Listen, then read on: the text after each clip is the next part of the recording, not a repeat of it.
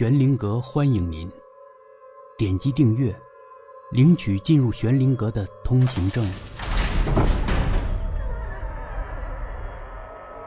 民国奇人第二十集，乔连长赢了，去探路的人回来了，那座桥确实被山洪冲垮了。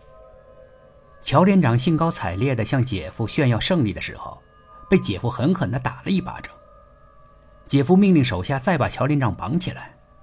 乔连长再怎么暴怒，再怎么辱骂姐夫不守信用都没用。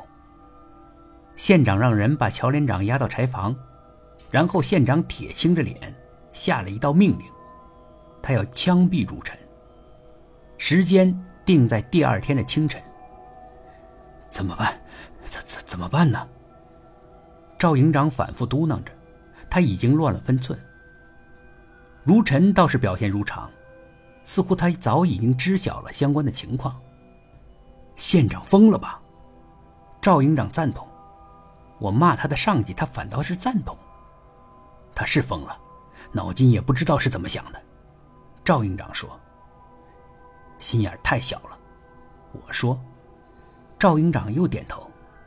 如果县长赢了，他大概还不会枪毙如尘，但他输了。”心眼小的人恐怕更记恨。如尘却不这么看。枪毙我，不是因为心眼小。那是因为什么？因为县长的权威受到了挑战，以后县长的军令谁听啊？什么事儿恐怕都会先咨询我这个算命先生了。如尘说。赵营长更点头。对对，县长就是这么说的。如尘叹气：“唉，我考虑的不周到啊。乔连长问我情况的时候，我应该什么也不说。是我疏忽了。可那座桥确实是塌了。如尘只是说了实话。他当时怎么能想到，这么说会挑战县长的权威呢？”赵营长来回走着，像热锅上的蚂蚁。他担心如尘。而且他不介意被我们这些犯人看到他的担心。他猛地站住了，大概有什么新的主意。要不，我现在就把你放了吧。如尘微笑。你把我放了，你怎么办呢？是啊，放了如尘，县长肯定饶不了赵营长。我也逃走，这个营长我不干了。如尘摇着头。逃不走，能逃多远呢？还是会被抓回来的。倒也是，这穷乡僻壤的，能逃多远呢？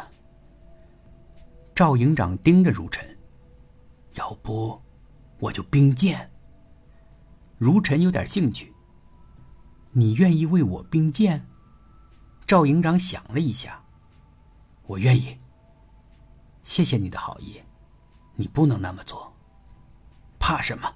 只要乔连长那个连不动，我们谁都不用怕。咱们营的战斗力还是不错的。如尘对赵营长作揖，感谢你。